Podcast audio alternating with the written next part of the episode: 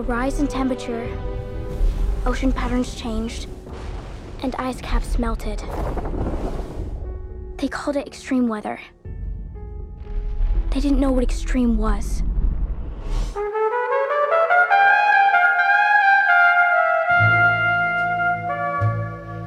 我还是比较认为，我们是可以实现一个所有人都可负担的一个比较可持续的一个一个社区，而且这是必然的。如果不这样子的话， 不管是国家现在提到的二零呃二零三零碳达峰，还是二零六零的这个碳中和，其实这个挑战都是非常困难的。我最不想看到的一种状态，就是是因为危机，因为呃因为某种环境的灾难，最后导致大家而回到土地。共同体是持久和真正的共同生活，然后呢，社会只是一种暂时和表面的共同生活。我就为什么觉得它很动容呢？因为我觉得我们每天大家都能够拥有的是这种暂时和表面的共同生活。那什么才是一个持久和真正的共同生活呢？包括历史上的这些什么，刚才谈到的这些实践啊什么的。我们今天能看到这些事儿，就不是失败啊，他已经他已经积累出了经验啊，而且他他怎么就失败了呢？对他他，而且他那个目标重要吗？就是甚至他当时在做的那个目标，就是说也不见得是他这个事儿真正有的时候很多事儿他就是叫什么，他可能带来的启发远大于他自己本身。大家好，欢迎收听问题青年，我是主播 Lisa。今天和我在一起的是唐冠华和 Daniel 张贤明两位，和大家打个招呼吧。大家好，大家好，我是冠华。大家好，大家好，我是 Daniel。我们三个人今天在三个不一样的地方，然后是线上连线，视频上可以看到彼此 说话的时候稍微有点延迟。好，我先来介绍一下冠华和 Daniel 哈。唐冠华呢是自给自足生活实践者。然后呢，他是这个共识社区家园计划的发起人。唐冠华在二零一零年的时候，他就决定离开城市，搬到了青岛崂山，开始了自给自足的可持续的一种生活实验。在二零一五年的时候呢，他去了福州一个更大的一个地方，开始了共识社区的一个实验啊，一直坚持到今天啊。他的这个项目叫做家园计划。Daniel 是毕业于卡内基梅隆大学建筑系。他的兴趣一直是在可持续建筑、社区这样的一些领域。呃，他曾是上海世博会远大馆的首席概念设计师。Daniel 和他的妻子 Angela 从2015年开始在长沙创办了批发星球。他想把年轻人放到一起，然后共同的生活、工作，然后享有共同的精神生活，尝试这样一种垂直社区。Daniel 他现在是远大活楼的主理人。今天我请那个唐冠华和 Daniel 我们一起连线，其实就是很想一起来聊一聊关于青年社区啊、青年空间啊这样的一个话题。呃，然后呢，我们其实呃这也会做一个系列的话题。其实我关注这个话题是从关心到或者关注到很多年轻人今天的嗯在都市当中的一种迷茫的生活状态是有关系的。就是我们有越来越多的年轻人开始对这种主流的比较单一的。呃，一种生活方式的选择，感觉到无望，然后不太满意，然后也想寻求一些新的生活方式。所以最近一段时间，你可能经常在互联网上会看到，比如说一些低消费的生活、低欲望的生活，然后离开一二线城市去到乡村，还有一些乡村建设，就好几年了吧。嗯，就是一些年轻人可能。他们卖掉一线城市的房子，然后去乡村重建一些生活，这样的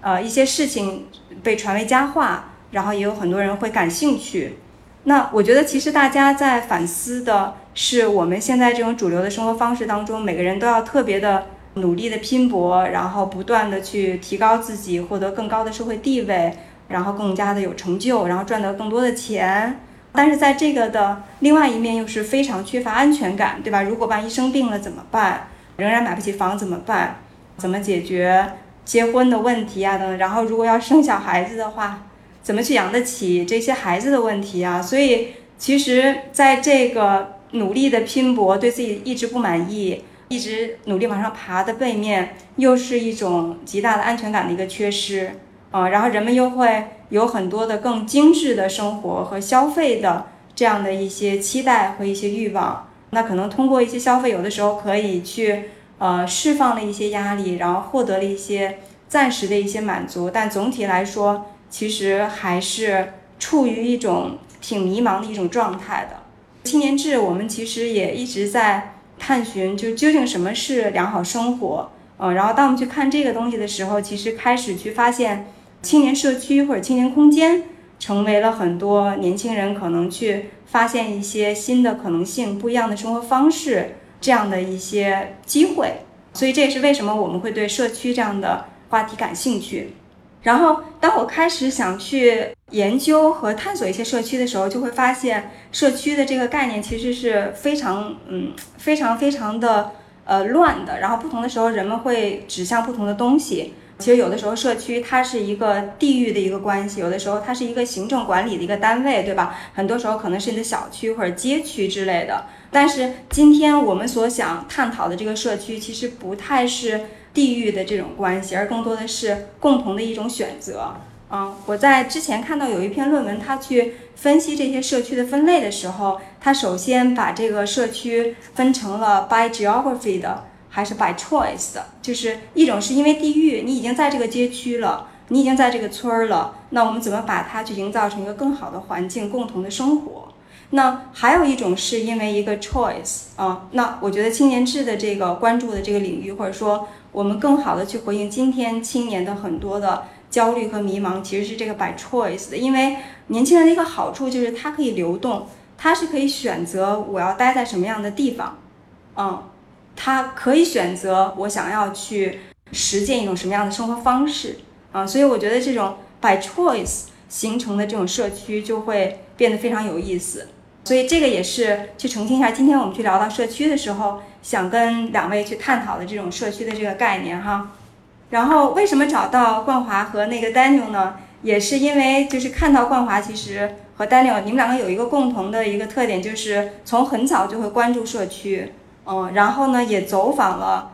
很多的国外的社区，还有一个共同特点是都在国内自己去亲自去尝试创造过这样的社区。对，所以我觉得今天我们的讨论就可以从。你们为什么会关心？然后从让你们印象深刻的国外看到的一些社区是什么样子的，然后一直到你们自己的一些实践，可以从这样的一个脉络去讲起。好，那我也说了挺多的了，我觉得可以先从冠华或者是 Daniel，呃，你们谁先讲起？就是自己是从什么时候开始去关心这种社区或者共同体，呃，然后以及你们拜访过的让你觉得印象非常深刻的一些社区讲起。行，然后。好的，那那我就先简单说，要不先实说吧。那 Lisa 刚才讲的，我觉得那个就是好像挺已经把很多想说的，好像都说的挺全的。我感觉就是整个的这个就是生活方式啊，还有现在的当代的这样的一个现状嘛。然后其实这些反思什么的，一直以来也都是我们也都在思考这些这些事情。然后我最早的话，如果说就是开始做这些事儿的话，也是由于。在一个当时工作，然后在城市里边的一个生活状态吧，然后做广告呀，做做一些那个就设计啊什么这些行业啊，然后觉得挺累吧，然后那个也好像没有什么建设性，就是这做的这些事儿，然后没有真正觉得给这个社会或者带来点什么 有价值的东西，然后而且很多的不由自主，无法完全的去。按照自己的想法去去实现一些东西吧，啊，然后就也挺焦虑的吧，然后一直觉得就是，然后再加上周围的人啊什么的，然后很多人也都遇到了相似的一些年，我周围的一些年轻人可能比我还要小的一些，当时也就是十六七岁啊什么的，他们其实就是呃，我觉得当时有看到一些挺有才华的朋友吧，然后他们都做音乐啊、写写作呀什么的，然后我们经常一起探讨艺术什么的。然后后来可能由于经济的问题啊，然后还有一些这个就是可能家里边的一些要求啊什么的啊，或者交一个女朋友啊什么的，然后后来就是很多的很快就被这些经济问题，我觉得就占据了生活的大部分的那个精力。再加上我又就是接触到很多就是人们为了这个物质利益竞争，包括家里边的，包括一些亲戚的一些人呢，他们为了一些这个包括什么房子呀、财产呀什么的，他就是。成天在搞这些事儿，然后冲突很大啊。然后这些东西，然后弄得就是人反目成仇啊。然后我就觉得要要想改造这样一个环境，也也就是说不知从何入手，因为感觉到处都是问题。如果说我出去买一瓶水什么的，也会我当时当时就是感觉。就干看到什么都有问题啊！一一瓶水啊，这背后也是石油啊，这背后也是，对吧？就像那个丹尼尔做的那个什么呃全生命周期嘛，最近那个展览，然后我我一直也关注这个这个问题，就觉得每个东西其实都背后都是一连串的问题，战争啊这些东西，国家的这些，就是小到个人，大到这样的集体，然后都在这样的竞争，全世界都是这样的，为了资源啊什么的，然后人们都不友善，所以我就想怎么就。非得这样嘛？然后就就想到，也许就是说呃这些东西，大家要要的东西到底是啥嘛？就是说，到底想需要的是什么？然后就倒推一下呗。然后就是看看大家到底是，比方说，这个人为了一有了一一万块钱，有了一百万了，一千万了，怎么好像还是不是很满意，对吧？所以我就考虑先了解一下自己需要的是什么。当时就想的就是说，先减少生活中的东西，就是平常用的这些。尽可能减少减少，然后看看自己最少需要什么东西，然后就吃的也很简单，就就做一些这样的实验什么的，然后吃土豆啊什么，弄一些很，然后或者弄一些生的菜啊什么的，就是就看看最简单嘛，然后甚至锅什么的都先不用，我就后来就到山里边去做这样的尝试，因为发现在城里边挺难的，有些东西你都获得不掉，然后就我后来就去去那个我们那个就是青岛青岛旁边的山上。在山里边就尝试尝试可以更绝对、更纯粹一点的去去这样做吧。我发现其实有些东西是完全可以实现的，就是呃逐渐的发现，比方说可以动手去完成一些，我就分成几个方面嘛：建筑、居住，然后能源、能源，就是还有食物，还有一些就是日化用品啊这些日，然后这几个方面吧。然后通过这几个方面，我觉得呃我们自己，然后如果两个人就是一个小家庭单位，然后完成这么一个。所谓自给自足的这么一种生活状态，我觉得是是有可行性的啊，但是会比较比较累，就是说，就是因为两个人要投入大量的时间精力在这些生产劳动上。我当时就考虑了一个问题，就是说，就两个人的话，可能得不断的去搞这个。我这这头我搞了这个酱油和醋，那头这个要要喂一些动物，然后这边还得就是说还要种东西，早晨晚上，然后全是事儿，然后这个房子还每天还要盖那个房子，然后就体力各方面就是。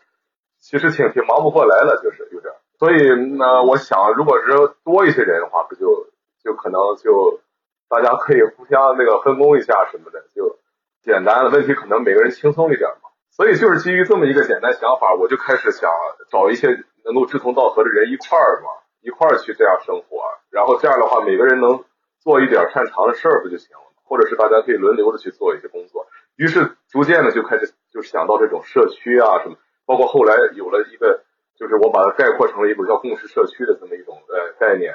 其实当时就是反正就是看看能找一些人一起生活嘛，很简单对。然后在这个过程中，就是这一下子就是其实就这就快十年过去了，就做这些事儿，在崂山搞那些自给自足的东西，搞了五年。然后在那个过程中，我觉得想找人就是其实挺难。然后那些人就是。我那个地方也不合适，在崂山那个地方呢，有人要来住的话呢，也也只能搭个帐篷，或者是就没有空间什么的啊。然后我就觉得地儿可能要换，然后呢，五年之后我就想找一个大一点的地方，后来就去了福州了，然后弄了几个山，几个山啊连在一块儿的那种地方。这样的话，至少别人来了，大家来了可以那个有自己可以有空间什么的，所以呃也就慢慢有了这个这个所谓社区的这个概念吧。开始搞这个社区，这不就五年？这五年里。就是人与人之间在那么一个相对比较封闭的这么一个山谷里边的状态的话，大家这种都研究这种生存的这种必需品的话，就是其实再加上就是就是我们之间的关系什么的，就是相处什么这些事情又又成为了一些新的课题吧。我们合作怎么合作，对吧？怎么合作，怎么信任啊？然后怎么这些事情就成了一些一些这几年思考的主要的核心吧。对，所以说。后来逐渐就形成了，就是觉得这个共识特别重要，就是说，慢慢的就就感觉到这个，就是因为如果说你这个人和你想的不一样嘛，然后他他如果只是只是说为了实现一个什么，比方说低经济的生活，或者是只是为了找一个比方说山清水秀的地方，就是这些，就是说目的只是就是说很表层的共识，就是他不够有这种强共识的这种程度不够深，不够呃，那这样的话就是其实很难达成一种很呃，只能很短期的做一点事情，对，但是真正去形成一个社区，大家都是一个愿意长期相伴、彼此陪伴的这样的一个大家庭的概念的话，它需要非常有，其实是需要非常有深度的一个共识，而且这个。需要很漫长的时间的积累，所以就我就觉得像做这样的事情，包括我在国外也去过了一些，就是一些地方去看嘛。然后有一些上百年前他们都已经在做了很多的实践，然后共同体的生活什么的，他们现在也在依然还在存在，然后也都挺欣欣向荣的。然后我觉得他们当然各自有各自的那种呃自己的发展的方式啊，但是我觉得可以真正能借鉴的或者什么的，并不是很多。我觉得就是，然而且而且这也是我个人一种观点，就是觉得做一个共识社区什么的，因为之所以有共识这个词呢，它就是说它是尊重多元的，它就是呃不代表就是说这么一个社区就是所有的人都应该加入到这里边，或者是这成为了一种就是大家都应该来的一个地方，它不是说是这么一个概念，而是说它给了每个人一种呃一种可能性，就是我们都可以去组建这样的一个和一些伙伴们啊有共同理念的人去组建这样的。啊，共同体，它它是这是一个开放的一个一个概念，然后所以说，它每一个不同的群体组建在一起，它当然是与众不同。要不它没有这种独特性的话，它就它就很难组织到一起。它之所以能组织到一起，并且持续的可以连大家产生一种很强的连接的话，那是因为这这这个群体它的共同的这种理念，它非常独特。所以说，这种呃这种独特独特独特在在在在这个世界各地这种独特性的聚集，那么他们每一种独特性的聚集。剧集就是它肯定是独一无二的，在我看。好，我们一会儿还可以再展开多聊一聊哈，就是因为冠华你一下也讲了讲了挺多的，这过程中有好几点，我觉得都还挺有意思的。就是，嗯，我听你讲述的这个过程，就有点像我跟我女儿看的那种关于人类的故事的 那种纪录片儿，就是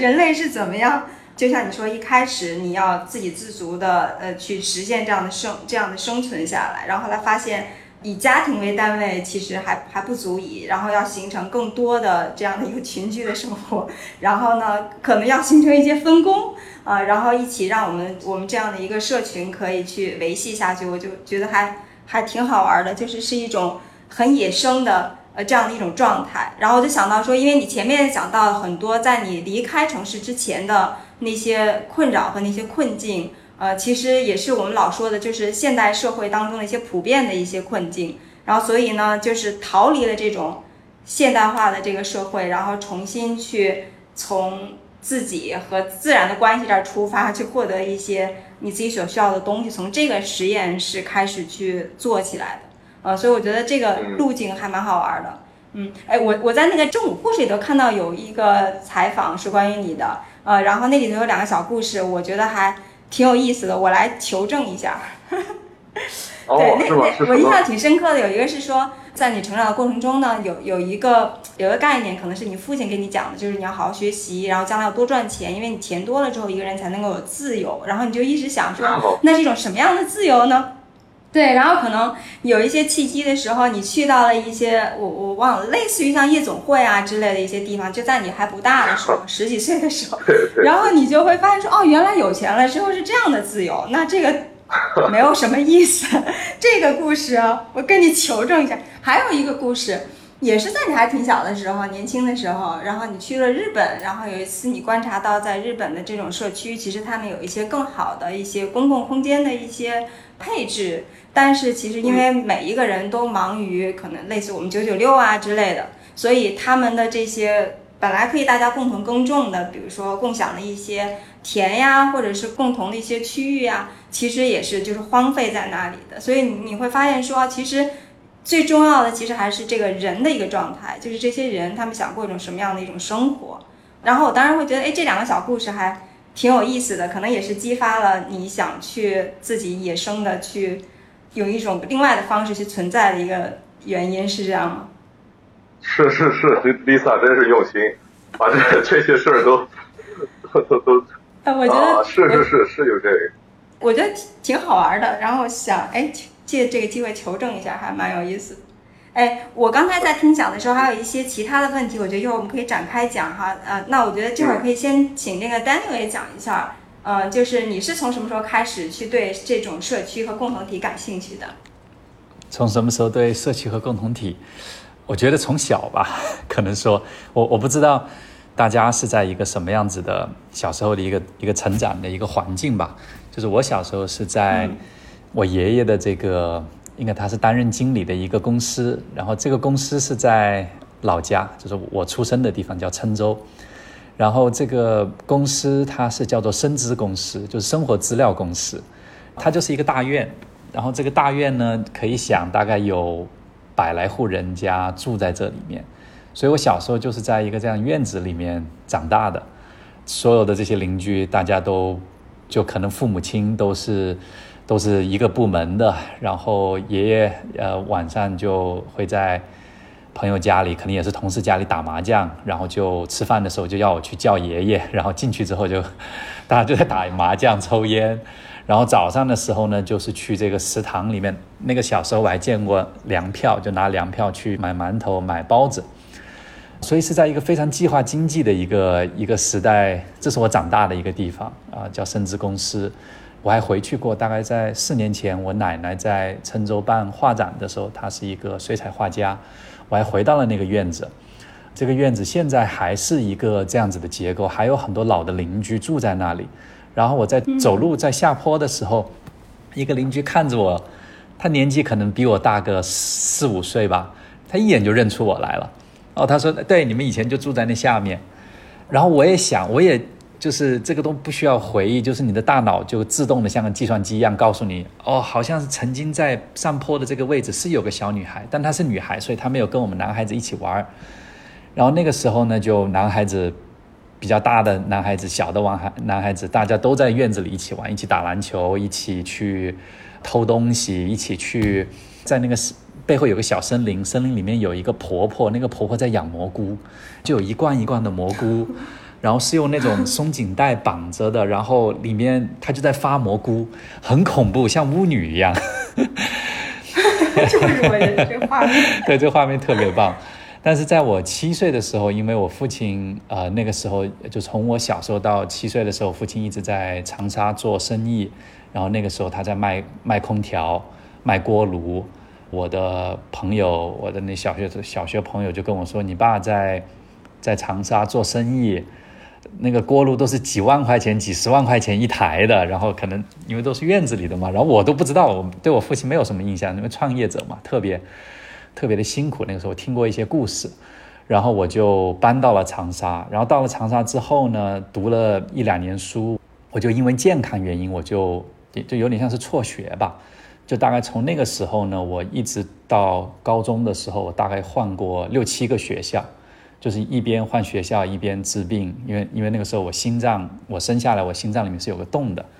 这个洞就呃会血液在四个心腔里面它会混在一起，所以这个养分会不足。表面上看起来我的脸总是红红的，所以大家都说哎这个小孩特别的特别的可爱，脸总是红红的，其实是一个一个生理发展一个不健全的一个事情。所以之后我九岁就做了一个心脏的手术。所以对我父母亲其实是非常大的这个影响，就从那个时候他们也开始关注，就作为一个家庭来说，他们关注健康，就可能非常关注健康，非常关注农药，关注就是所有和环保相关的一切的事情。因为那个时候，呃，我父亲已经这在国内企业家来说非常有名，然后我已经是慢慢逐渐的呃，应该说是成为一个富二代吧，还是非常幸运。然后我在北京阜外医院做的这个手术，然后所以就在那个之后，我就是可能读书就去了很多地方。我去了深圳，因为天气暖和一些，啊，大家那个时候就讲说中国空气不好。然后我又去了美国，因为美国的医疗可能好。那时候我去查我的心脏，说在美国住一段时间吧。我在美国小学毕业了，然后之后又回到国内，在长沙，还是因为一直没有在这个国内的体系，所以我的。根本就补不上课，我我去考试的时候考了一百分，就是数学加语文是一百分，所以花很多时间讲我的这个成长啊，就是一直这种习惯，就是我喜欢到处，就是习惯了到处游游走，那么很自然的就是我没有什么归属感，我也没有什么从小长到大的朋友。我在高中的时候有一段比较平稳的时期，我在新加坡过上了这种比较稳定的生活，读了书，考得不错，去了卡内基梅隆，然后卡内基梅隆又是非常稳定的读了五年的建筑系，但出来之后呢，我就总觉得可能就是那种空虚和缺少吧，就是我觉得我很难定下来，就。嗯，种种原因，我觉得美国给我的影响是非常恐怖的，因为我到了美国，才真正见识到了消费主义的强大，它对于人心灵的一种强大，它会让你觉得非常的满足，但同时它也会给你灌输很多关于消费主义、反消费主义一切不好的一些东西，比如说他们对一些强权国家，比如说伊朗。有一次，我在我在我们公司的时候，跟一群我们的工程师在做交流，是来自这个世界各地的这种能源工程师，他维护我们的空调设备，远大空调。然后我一桌一桌见了巴基斯坦，见了印度，见了呃这个土耳其。突然我见到一个伊朗的一个工程师，然后他跟我说了伊朗的那一刻，那段时间美国和伊朗闹得非常不好，最近又是非常严重。所以在我脑子里就突然涌入了各种对于伊朗邪恶的这些标签，那那个时候我就意识到了，哇哦，美国媒体的这种强大的、强大的洗脑作用，因为可能这一切对于消费主义都是 都是价值观不一的，他们是不同的宗教，他们的政党体系各方面不是以经济为首要发展目的等等啊，所以我觉得美国是给我灌输了这些这一些洗脑了，我觉得特别不可思议。所以那个时候我有一个机会，我就去了印度，我就开始在做硕博连连读，我我选择了印度，然后从印度呢待了一年，我去走访了一些，就是因为你到了印度，你就会遇到很多的这些圣人，这些呃叫在印度他们叫做 ashram，就是一些宗教的一些一些这种社区吧，我就拜访了很多的城里面的社区也好，城外面的社区也好。然后我一直是学建筑的，所以我去了很多佛教的建筑、印度教的建筑，呃，当然去世界旅游的时候都会看建筑，就吸引到我了一个比较大规模的一个乌托邦城市。然后这个社区是在蓬蒂切里，叫奥罗城，在印度的城切奈陈奈尔。然后我去去拜访了那里，然后在那也住了两三天。这个陈奈尔是在四十年代成立的。当时是有一个先知，然后先知和呃 Shri Aurobindo 一起成立了这个城市。这个城市现在还有将近两三万人，然后他们是是一个社会主义吧，就是你只要是这个城市的成员，你就会拿到一个基本工资，然后你会给予一片土地，他们都是一定程度上过得非常自给自足的一个生活。但是先知过世之后呢，这个城市更多的是成为了一个建筑师的一个聚集地。当然，它的城市规划和它的一些宗教性建筑，当时还是最吸引我的。我也过去分享了，呃，就是我现在所在的这个远大城，也就是我们拼吧星球，呃，所在的在在湖南长沙。所以从那个时候呢，我又到了德国，在德国同时做我的这个硕博连读，然后我又走访了一个叫在德勒斯敦。就是二战的时候被炸的特别严重的一个城市，有个叫哈勒绕，也是一个建筑师所规划的城市。它是欧洲第一个花园城市，所以花园城市当时是在英国发起的，也就是建筑师第一次意识到了大城市的这个种种的不宜。然后呢，花园城市的这个理论建立出来之后呢，可能是它它也是启发了很多属于叫乌托邦或者是绿色城市的一个一个规划原理。然后 h a l l r a u 就围绕着教育，围绕着艺术。然后在一百年前，这个 h a l l r a u 被建立出来。在 h a l l r a u 顶上，它有一个一个中间的一个叫做大厅吧，就是一个城市大厅。然后建筑的顶上面有一个圆有一个圆圈的一个符号，那个符号是一个阴阳。所以在一百年前，我们看到照片，然后是一个罗马式的一种建筑，非常的刚硬，混凝土的。你会看到马车，会看到维多利亚人服装，但是在正厅的这个上方会有一个阴阳，所以我觉得很多时候就这种阴阳的这种这种能量，它其实是一种对抗吧。嗯，有有一个领域叫做对抗性设计。我觉得刚刚冠华在讲社区的一个定义，我觉得特别好的，其实就是我们在做社区的时候，我们会发现，往往社区其实是一个允许不同意见在面对面可以形成碰撞的一个场域。就是有时候我们在社会里面，或者我们在互联网里面，我们不同意的东西，其实是只是一种发生，但是并不会说是有很多的这个后文，对吧？但是如果你是在一个社区的时候，大家说我们是来到一个共识社区，但是围绕着就像奥罗城也好，或者哈勒绕也好，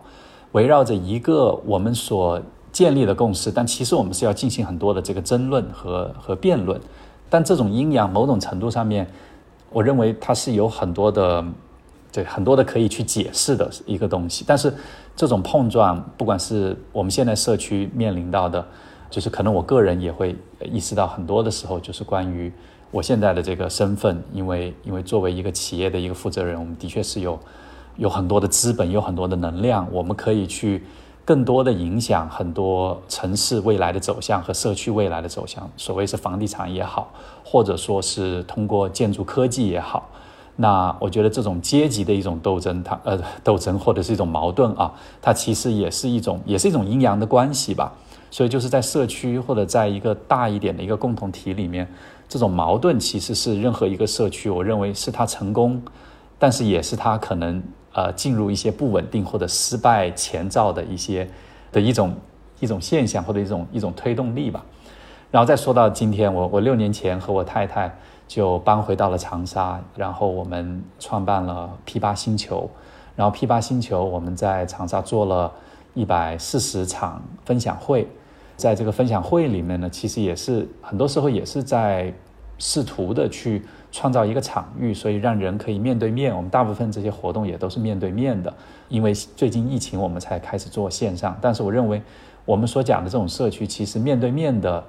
共存和在一起是最终的一个目的，这也是我作为建筑师可能说，任何社区的一个最终目的和冠华在做的这个实验是非常相像的。就是说，最后我们还是要共同到一个地理环境，去创造出来一个在空间距离上会产生重合、会产生碰撞的一个场域。我认为新的社会和新的可能性是快速的在这样子的社区里面去产生迭代的。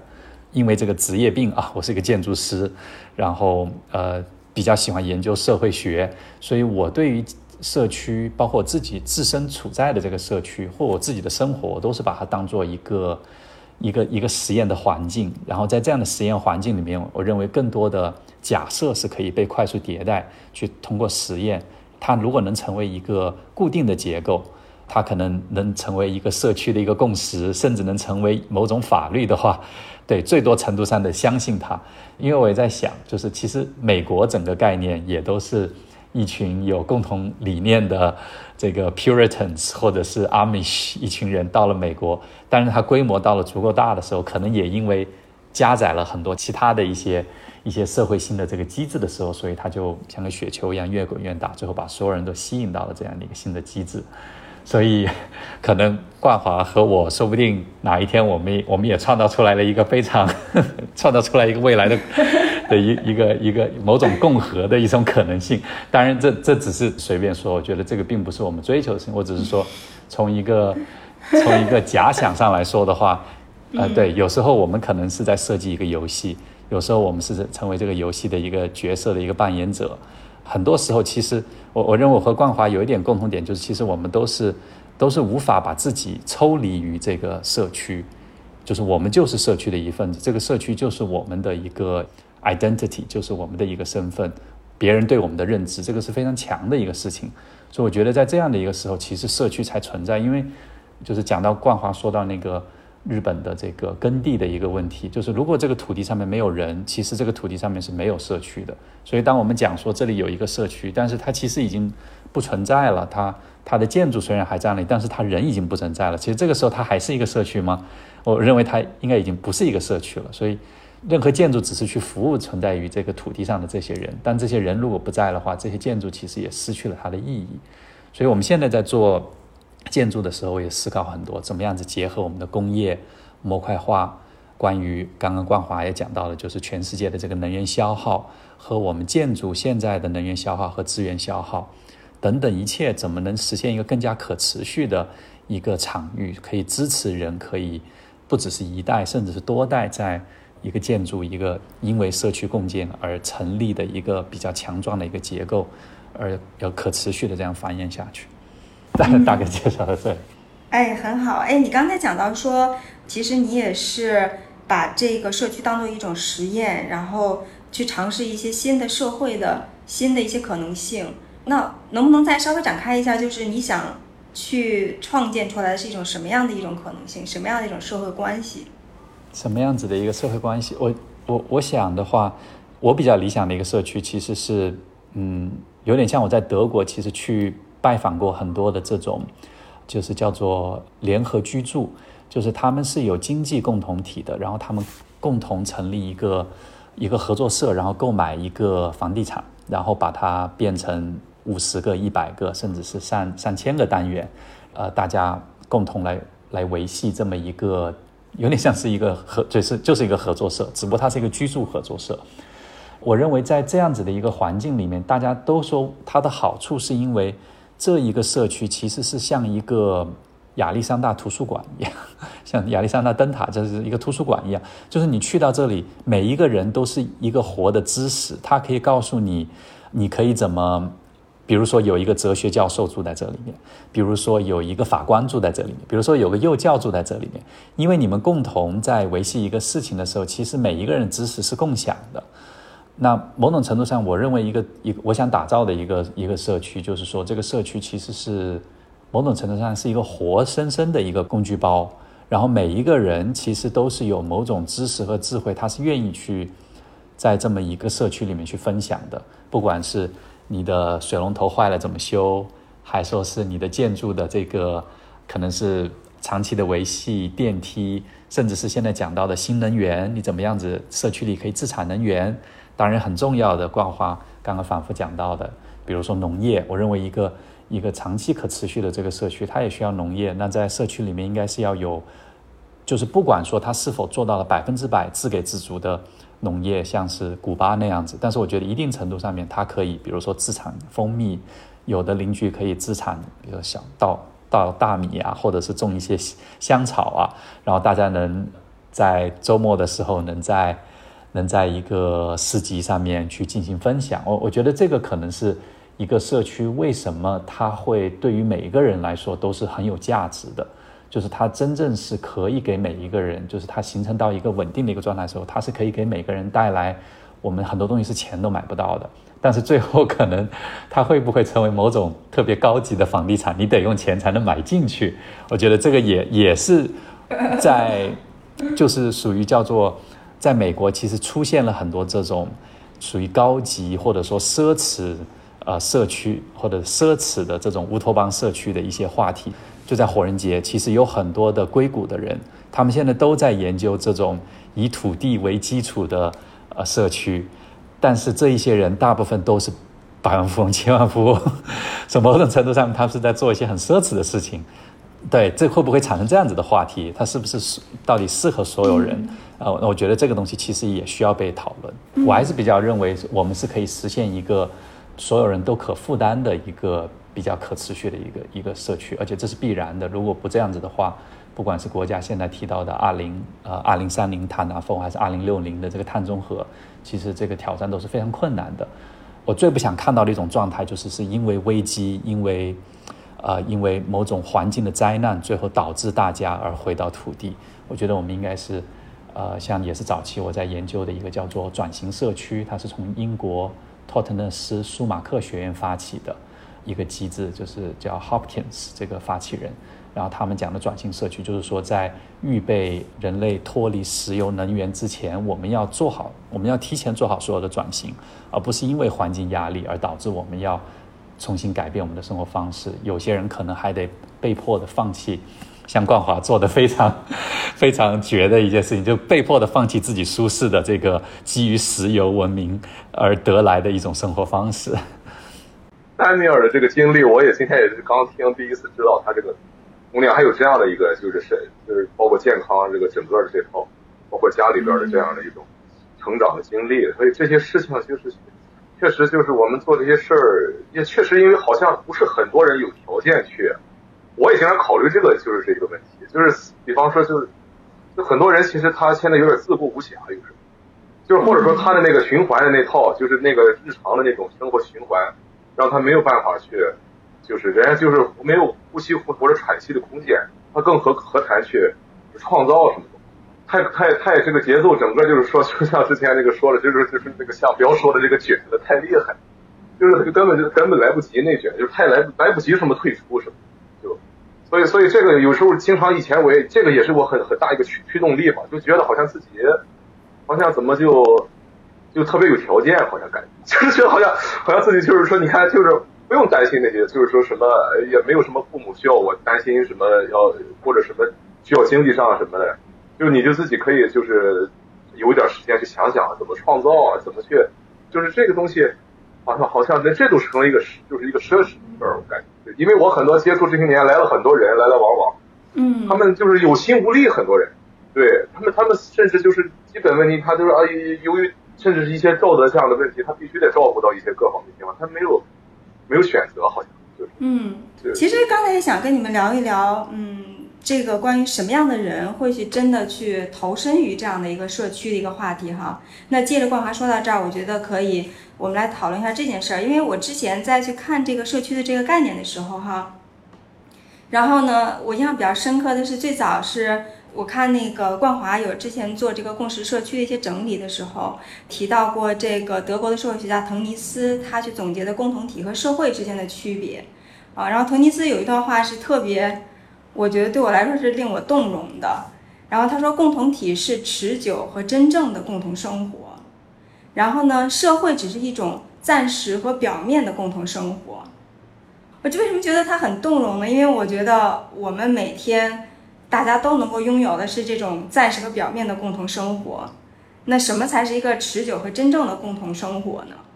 包括我自己哈，就是某种程度上，为什么对共同体和社区的概念会？很有兴趣呢，是因为我呃做青年志，做这样的一家公司或一个小的一个组织一个团队，做了有十多年。然后从一开始懵懵懂懂的一些人聚在一起，到后来想公司化的运行，到后来发现不对，公司化完全不是我我想要的东西，我想要的是一个类似于共同体的一个东西啊。然后呢，做了一些，我觉得在公司的层面上做了一些改革和一些实践，但是你会发现这种。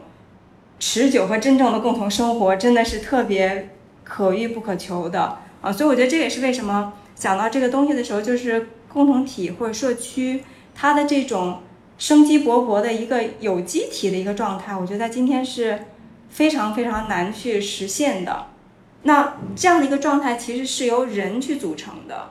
前面那个冠华谈到，我觉得有有两点特别有意思，我想回应一下，一个是说。不同的社区之间差异性其实是很大的，因为你们两个人都拜访过很多不同的社区。那我相信你在拜访他的时候，肯定也抱着说有什么经验可以借鉴，对吧？那结论是，其实可以借鉴不多，因为他们的差异是非常大的，也是因为这些人很独特，嗯，所以才会聚集到一起，形成一个小的一个社区。它就像是一个生态当中，既有那种非常主流和。就是非常厉害的，然后很大量的这种一些生物的一些群体，但是有小的一些生态。那这些小的这些不太一样的，它也可以在一个自然的系统当中形成一个小的一个生态。但我们现在社会可能就是除了这种最主流的这种单一的一种追求和生活方式之外，其他的那些东西在哪里呢？如果我发现我是一个异类的话，到哪里找到那个其他的？这种可能性，那这个时候就是社区变成一个一个小的异类哈。我理解这是冠华说为什么不太容易彼此去借鉴，呃，然后接下来冠华讲到说，你后来会发现这种共识特别重要，而这共识不是一个表面的一个共识，啊，所以那个时候我就想追问一下，就是你都遇到过什么样的人，都有过什么样不同的一些共识，或者说在今天一个人他想离开城市。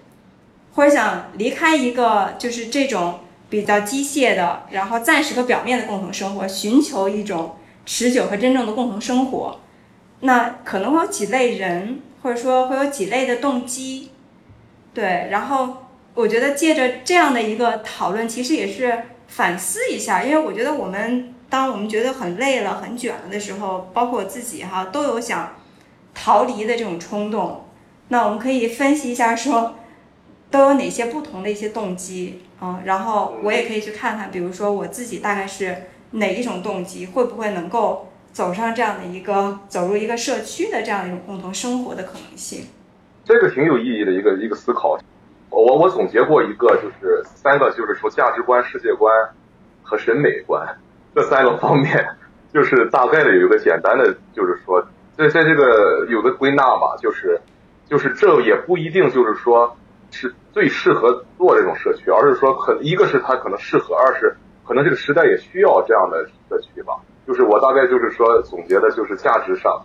反正就是一种比较分享能分享利他的这么样的一种价值观嘛。然后那么在世界观上是一种和平的嘛，善意的和平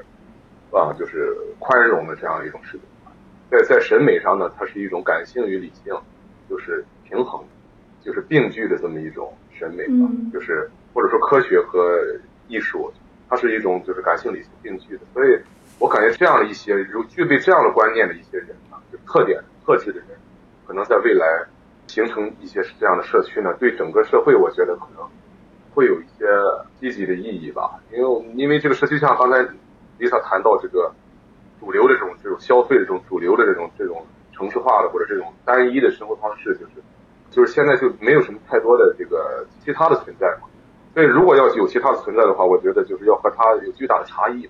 嗯，就是从从从它的存在上，就是和它的这种和比较上来看，它也要和现有的这种主体要要拉开一个反差嘛，呃，这个这个也是一开始我在定义，比方说我们自己如果去做一个社区的话是什么样的，那基本上我就是比对现在这个城市化就是对着来的，比方就是它的生产节奏呀，它的生活节奏呀，快慢，然后效率。等等，全是和它反着的，呃，这样的情况下就，那么来的人相相对而言，其实也是能理解这件事儿的。那另一个程度就是说，他应该在意识上不是一种，就像刚才其实你之前用到一个词“逃离”，但是其实，在在我看来，其实更更多的是，其实可以主动把这个词换成主动的说，是主动退出嘛，对吧？就是说，因为就是说，如果实在逼的逼的没办法到那那个程度了，就是说。那他其实能做的也很少了，就是已经已经就是说到那个程度了，他才去迫不得已去做嘛。就是其实他不见得是一种积极的、主动的、建设性的姿态嘛。那我我我觉得还是更欣赏一种主动的这种建设性。比方说像像丹尼尔，他就是我觉得肯定是一种主动，他可思考这些问题从小就思考，然后他是主动自发的，不是说真的哦，现在这个不行了，啊，彻底是因为这个雾霾啊，因为这个问题过不了了，我得赶紧跑。人家跑了之后，我觉得他又到另一个地方去了，然后那个地方估计又得被他搞坏，然后又得跑到时候，所以说就就是人们就是总是这样嘛。我比较欣赏的啊，去能够做社区这件事儿这样的人，或者加入一起去这种伙伴，我觉得他是是主动的这种，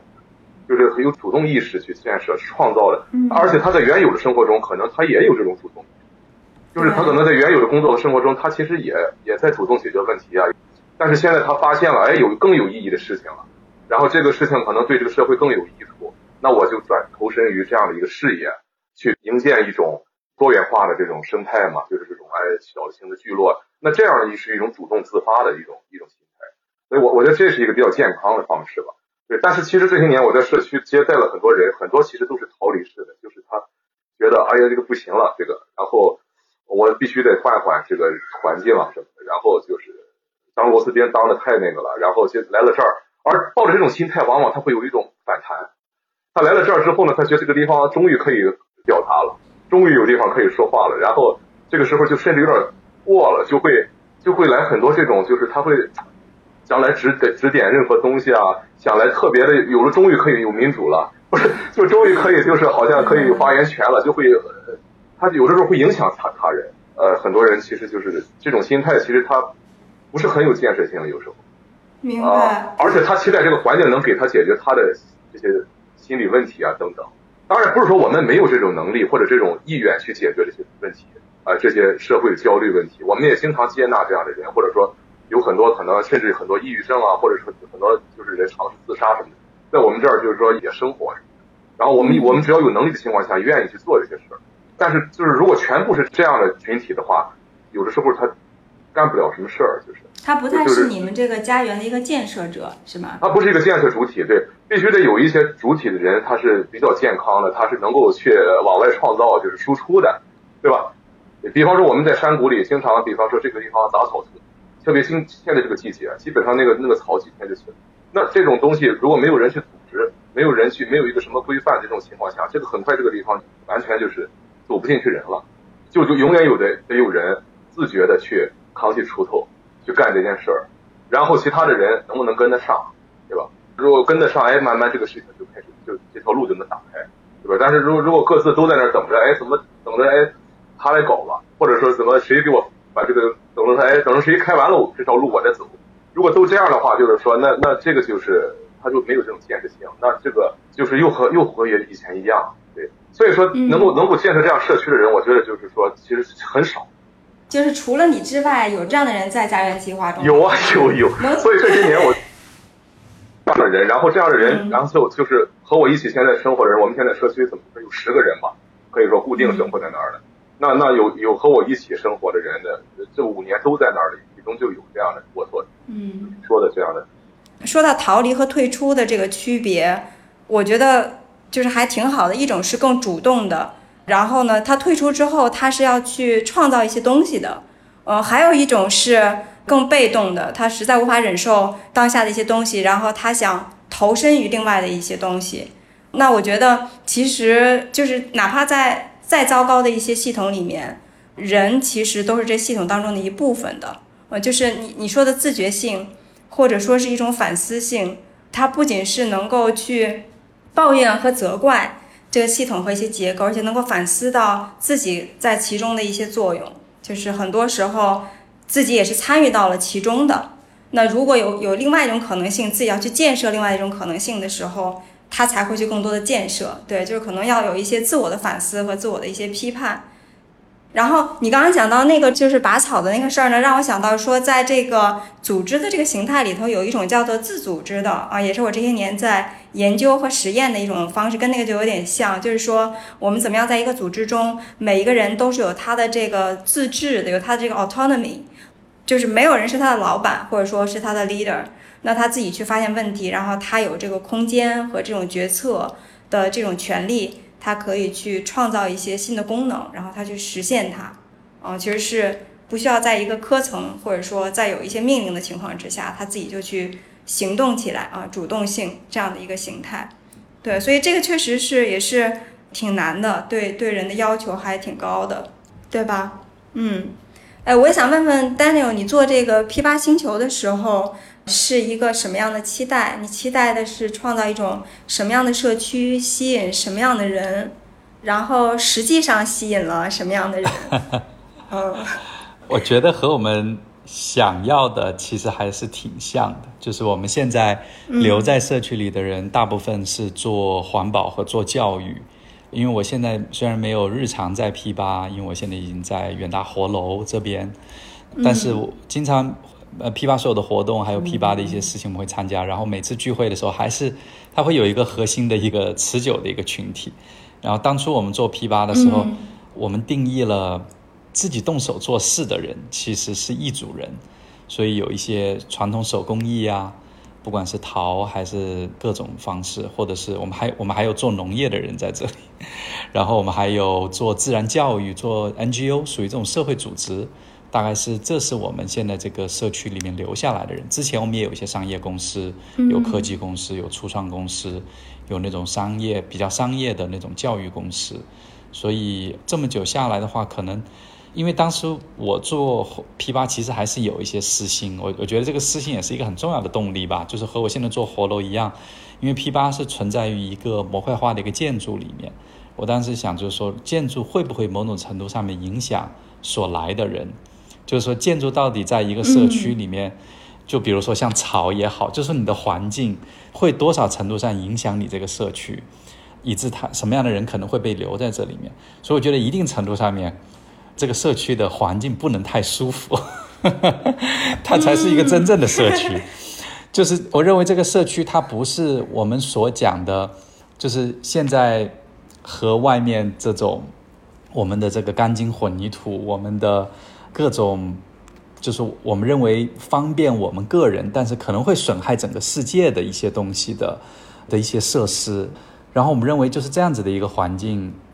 就是才能吸引来我们想要。就是你不一定是要给它舒适，而反而我认为可能一个比较大的一个特点，就是应该在环境上面去产生与其他就是与社会不一样的一个地方。那不管是这一个社群，这一个社区是集体决定我们不吃肉，还是说我们集体决定我们不用除草剂，还是集体决定我们不用土地硬化，我们就让这个自然的这个生态系统是可以被被暴露出来。我们要要和它天人合一，要像卢梭一样走到这个大自然中间。我们要和蚊子在一起，而不是说啊有蚊子，我们要 为什么这个社区里有蚊子，好不舒服，是吧？当我们做 P 八的时候，其实也有一些规则吧。我觉得这些规则其实是可以像像是一把刷子，可以把不同的人刷来刷去，然后可以分开，最后逐渐嗯逐渐会有一群人来维护这个环境，然后但并不是说把它改成一个我们现在的这个城市面貌，就是所谓表面上的一些。呃，一些方便，比如说到处都可以吃这个外卖，对垃圾，对等等这些东西产生的，都会有人来帮你清扫。我认为这些事情会是在一个灾难情况下面第一个不存在的东西。所以我觉得，如果我们有个社区，大家能一定程度上面接受一些不方便，可能我讲的不方便，一方面是环境的不方便，另外一方面有可能是一些。如果像是青年制的话，我觉得一种程度上面可能是一些价值观的一些不方便，比如说我就可能某种程度上面我要保持，对有一定的这个不能叫道德吧，或者说是道德洁癖，也不是道德洁癖，但是我肯定要有一定的正义感。我觉得正义感在这个社会是一个很不方便的事情。大部分人行走在这个城市里面是是关闭自己正义的那个那个开关的，然后是不去发声。这个说的很好。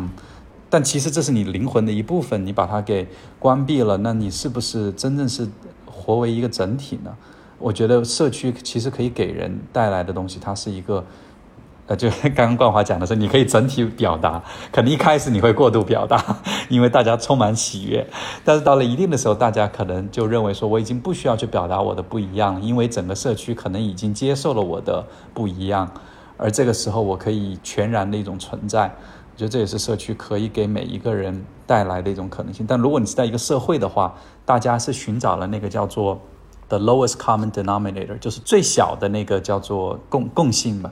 其实只是我们作为一个人在这个社会，可能说就受法律约制吧。那我就是一个守法的公民，我就是一个合格的人吗？但其实法律只是约束你不能做的事情。但是你真的要作为一个人行走在这个社会来说，有更多的事情你是需要自己。自己去争取和自己去做的，所以我从来不认为说社区去吸引人来是一件痛苦或困难的事情。我认为应该说是到达了社区的人是幸福而，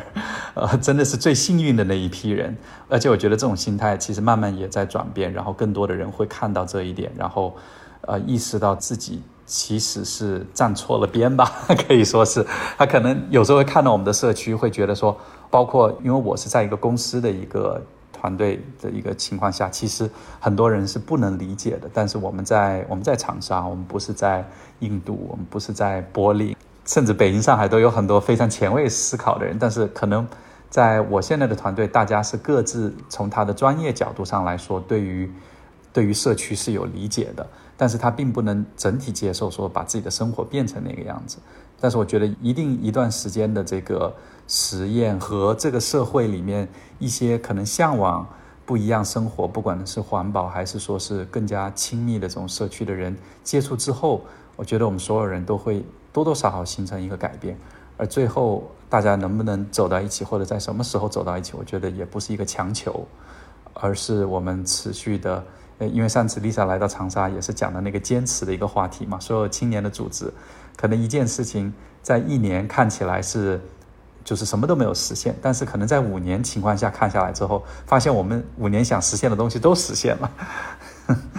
甚至是反的过来看，我觉得这个气候的问题，可能在五年前我们在警告的一些气候的一些映照，而在今年这些事情也都发生了，所以我觉得我们的社区是可以预见未来更多的事情。如果是一群人的话，我们肯定不是那么麻木，我们肯定是可以可以看得更远。而这种看得更远，我觉得是给人心里最踏实的一种感觉吧。所谓的那些社会焦虑和社恐，就是因为他每天可能只看到了今天和昨天，呃，最多看个明天、下周，但是他能想一年的事情都很难。但是我觉得在一个社区的话，大家其实是做长期思考和做长期打算。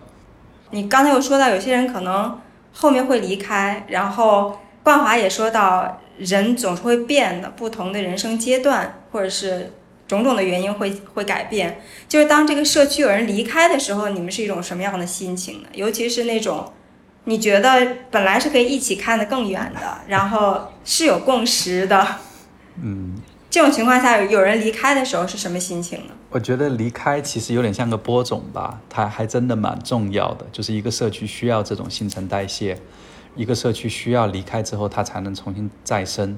我可能有一种想法，就是说，其实一个社区甚至是需要经常毁灭和失败，但是这一些人之后他会走到更多的地方，然后他们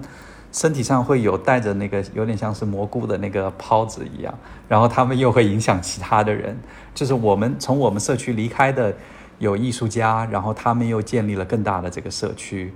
然后还是把之前在这个社区里的一个他们自己定的一个共识，又带到了带到了岳麓山上面去建立了一个新的一个社区。所以我觉得，我觉得是就包括我在德国的时候，我也加入过一些社区的一些，就是我加入了柏林的转型社区的那个小组，然后也跟他们去做了一些活动。但是我搬走了，但是我觉得我把。就是我在那里说耳濡目染感受到的一些社区的精神，其实播种到了更多的地方。我相信青年志也有很多好朋友，现在也是，也也是在在在全球各地做着非常了不起的事情，但同时还是带着之前在这个社区所继承的一种 DNA。那这个这个是其实我觉得社区也是很重要的一个机制吧。然后我在我在印度的时候，觉得更加了不起的是。在那个奥罗城，因为他们是一个相当有规模的一个社区，所以有父亲搬过去，然后孩子在那里长大。孩子出去读完书之后，变成了博士，生了自己的孩子，然后决定又把孩子带回来奥罗城，然后继续来耕耘这个社区。但是他需要去外面的世界去看一圈，去理解这个社会是什么样子，然后再再回来。所以这个社区相对来说是可以变得非常开放和可能性的。这这是我的理解。哦，这真的是一个很很乐观的一个，挺好的。是，真是通达，不是这种 理解。真的很通达，因为我问这个问题，我我对我问题青年问问题，一般都是很有私心的，因为就是因为我这每次有人走，我都特别难过。是。每次都是一个坎儿，每次是一个坎儿，是这样，是这样。我我也有这种感觉，我我的从感性上，我倒也是，其实对对，刚才丹尼尔说的特别这个，想的特别的开，我的就是好像特特别合理。你这么说的？确实有道理，对对对。但其实我个人的话，每一次面临分别，其实还是会就是说刚才说这种分别之情啊，我还是特别以前的时候在崂山什么的，那时候自己在那儿。然后经常来一人或者住一段时间，然后当走的时候就是很伤感。但是那些年可能那个离合的太多了，就是那种经历那种太频繁了，然后导致就好像到后边稍微有点稍微有点就没有那么心更硬了一点，或者说 就没有不会觉得那么的对，甚至甚至也会想得开一点，就是从你这个角度啊，我也我也会考虑，因为本来共识社区实验嘛，它也不是非得就是说你就在在这儿搞。对吧？它就是一个像一个那个黄埔军校或者像个什么训练场一样，就是你在这儿练练练一练嘛，练练兵嘛，然后你你就去建设自己的社区就行了嘛。其实本身我我当时就是创建这个也是这么个意思，实验场嘛，不是非得在这儿你把这个事儿干成，或者非得加入这个地方成为长期的一个什么？对对。然后你你你出去搞，确实很多人都在各地，就像丹尼尔说的，肯定就是我是专门是这么设计的，就是这么一个训练场。那丹尼尔那个就是说，他就是其实不是这么设计的，也会一样会发生，对吧？别人去就是创造了，从这儿得到了启发，大家万物都连接在一起，其实就是说更那个，就是说进一步的说，其实就是其实全是相连的，就是人和人啊，万物之间当然都是相，其实我还是相信这个就是是这种联联系性的嘛，就是本质上的一种，其实这也是一个挺底层的一个观念吧，就是人和人其实不管他是一个什么样的一个人，不管他看来多么邪恶。还是看来他多么正义，还是这个人看起来多么的，就是说现在看起来多么状况多么的差差劲，或者让你觉得嗯你不想和他来往什么。但是也有一些人，就是这所有的人好像他其实就是我们都是就和一个巨大的生物一样，他都是我们的一部分嘛，就是这么一种感觉。其实我我就是说，包括你见到一些就是和你的生活的差异非常大的一些人，也包括一些流浪者，包括因为经常会有各种各样的人，包括拾荒的人，包括比方说有很多特别的这种对自我认同啊、性别认同啊。呃，生活就是说，他完全和你不一样的这种世界的人，当面对这些时候，或者是一些啊，他呃一些权贵啊，或者一看特别精英，或者怎么样，就是和你完全就是，我经常就是有的时候会觉得，就是一看一一感觉到他和你是我们是一体的，其实，然后这种时刻我就觉得就是其实全是平视的，全是尊重的，他也是你，他也是你的一部分，就是你看你这个人再不喜欢，他也是你你人性中的一个面，或者说他在哪，在这个星球上任何地方。我们都息息相关，说实话，其实也没就没有分离这件事儿。从某某个程度上来说，对，就不可能分开，对，就大家都连接着。行，以后再遇到这种事儿，我们都像 Daniel 这样去想，是更通达一点，真的是，就是播种了。哎，前面你还要讲到说，其实你觉得这个社呃一些社区它的毁灭和失败，它本身也是挺有意义的，因为它就是一种实验哈。我觉得这个。特别有意思，想听你们俩再讲一讲。因为当我们开始去了解这个社区的时候，或者研究一些共同体，你会发现，国外也好，国内也好，历史上有很多这样的一些小的乌托邦，或者说是一些社区，他们都会有他们的一些兴衰，对吧？当你说这有一个社区已经存在了一百年的时候，就是这已经是很特例、很特例的了，因为有还有很多就是种种原因都没有办法去维持下去。我就想问一下，你们是怎么看的？就是可以讲一讲，说一个社区，嗯，通常为什么会毁灭掉，或者是失败，然后以及你怎么看待这种失败和毁灭？因为你们还走访过和研究过更多的一些社区，会不会有一些可能，比如说你几年前还走访过，但是后来就不行了？很多很多，它每天都有在消失嘛。就是这个，这谁统计的？有个全球生态村联盟，他们统计，反正每每天都有多少个，多少个。在在做多少万个，然后再出现新建立的，然后每天都在消，都有消失了。这个，嗯，它是个其实更大的一个共同体上来说，就是这些事儿也没有什么成功可言嘛。它没有一个说是所谓的什么成功了或者什么的，它就是在进程中嘛。然后它一直都是只要开始了就没有，它没有失败嘛，它它就在积累嘛，成长成长没有什么成功的成长，不成功的成长，这个它是正向，它在成长，它就是它怎么样的都是我觉得都是合理的嘛。包括刚才说那个阴阳的问题，其实很早我原来在在想弄社区的时候，就想到这个阴阳，就以这种就是这个东西作为一个，其实很早的就作为一个模型嘛，就是觉得这个主体是一个，假设是个白色的一大部分，然后那些小众就是里边那个黑色的小点儿，那其实就是说，但是如果我们能够开辟出另外的一种生活的可能性的话，那那些那个里边的小黑点儿可能自己就可以在这边形成一个。就是对面的那一大部分黑色，那在这里边那个反而那些和它不同的那些又变成小众了，就原来的主流的那个城市又变成小白点儿了，而且这个它不断的这么这么流变的过程中嘛，而且它也不是说人非要在这儿，在这儿在这儿一段时间可以再去那边，就是两种观念都可以这么变化嘛，就是这种恒定的变化，然后在这里边其实就是它就当然它是个生灭的过程嘛，它是个不停的在。在在循，而且这个时间周期其实对人来说，我觉得也是个时间本身也是个错觉吧，也不是什么。比方这个地方建了一千年了，就一定成功吧？这个也不一定。就是说，或者是这个地方就发生了一天，也未见得就它就不成立，就是这个事儿。因为国外也有，就什么我知道有一些那种就是就是顺势性的那种社区，就是叫叫有彩虹聚会，我听说有这种，他们就是一群人就到一个地方去，就是能生活一段时间就生活一段，甚至就是设定了就可能两周什么的。然后大家就带着自己的一些东西，然后把然后把钱什么全都交到一个集集体一块儿，共同在这个地方生活。走了之后不留痕迹，这个地方完全还原，包括历史上的这些什么，刚才谈到的这些实践啊什么的，我们今天能看到这些事儿，就不是失败啊，他已经他已经积累出了经验啊，而且他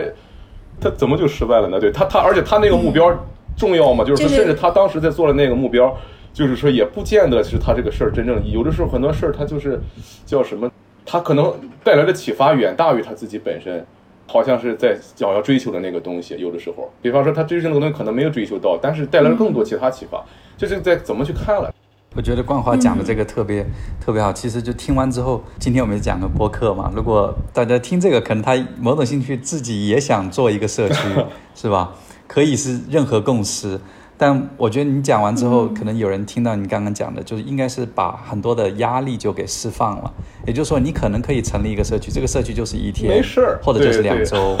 也可能是一年，但是他可能三天就已经失败了，但是没问题。我觉得就是应该是所有人都就发现，好像作为一个人来说，最容易做的一件事情，就跟吃饭喝水一样，说我今天宣布我要成立一个社区，我都可以去尝试。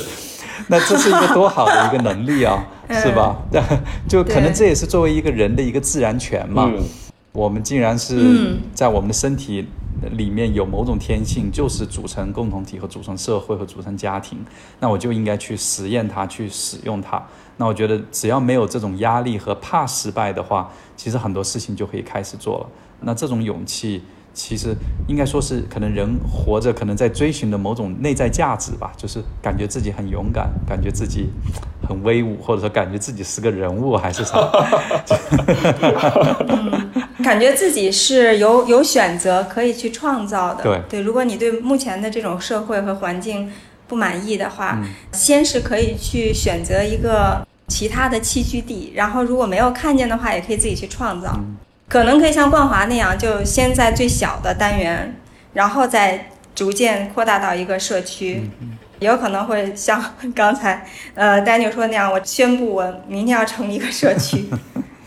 哎，我们说到这儿的时候，我挺想嗯再补充一块儿，就是你们两个人可不可以再介绍一下你们两个各自在做的这个社区？这样子的话，对于我们的听众来说，他有一个选项，他可以也许直接去这里栖居。那我接下来呢，我们的这个系列也会不断的介绍更多的一些社区，希望能够提供更多的一些选项。如果他想去自己建立自己的社区的话，也可以作为一个参考，可以描述一下你们现在的社区是什么样子的。好，要不然我先先吧。对我，我们在湖南长沙，然后在远大城一个工业城里面，但这个工业城里面有一半的土地其实还是森林，然后在这里有一个六年的社区叫 P 八星球，然后 P 八星球是呃欢迎，应该说是团队，其实是团队，因为它并不提供住宿，它主要提供的是一个办公和一个创造的一个环境。然后在这里，我们现在有的就是可能围绕着自然教育，围绕着社会组织，围绕着农业这样子的一些小团体，然后 P 八做艺术、做设计、做艺术家驻留，嗯，这是一个社区。然后现在我们新成立的一个社区叫做活楼里，然后它是围绕着一栋新的十一层楼的一个呃未来的模块化建筑，它是十一层楼就用二十八天就建造起来了。这是可能人类第一座这么高，然后没有混凝土的建筑。呃，因为你可以用不用木头，但我们其实用的是全呃可以回收的不锈钢。然后在不久的将来，我们希望也通过数字化的一些手段，就是线上的一些工具，所以可以让未来来到这里居住的家庭是可以共同来设计一个可能我们希望是成立中国第一个碳中和社区。我就介绍到这里。哇，牛啊！很牛，对我正好前一阵儿去了他们这个活楼，有看到他用的这种新板是没有混凝土，是用不锈钢做成的。然后这个我还拍了挺多照片去学习怎么样可以更加环保和低碳节能的方式，包括你们的一些窗户的一些想法。更多的一些层，我回家以后也形成了一个经常拉上窗帘的，虽然没有那种百叶窗啊，我说这样很节能。对，就是有很多的细节可以去看到，说这个社区它是很关心这个可持续的，嗯，然后包括我们在长沙那次，其实也是在一直一起探讨说，在这当中我们可以发生一些什么事情，什么样的人来，然后会是把这样的一种生活方式践行下去，然后形成一种更良性的关系，啊、所以也还蛮期待的。然后这种是一种有点像。前面 Daniel 提到的，他自己很关心你叫居住合作社似的，可能他在那种形态上会有点像吧，因为它也是大家共居到一起，然后有一些共识，在一起生活的状态。嗯，嗯，这个这个挺有意思，很多现在有有这种尝试啊，对在城市里面就可以，大家可以聚集起来啊，挺好。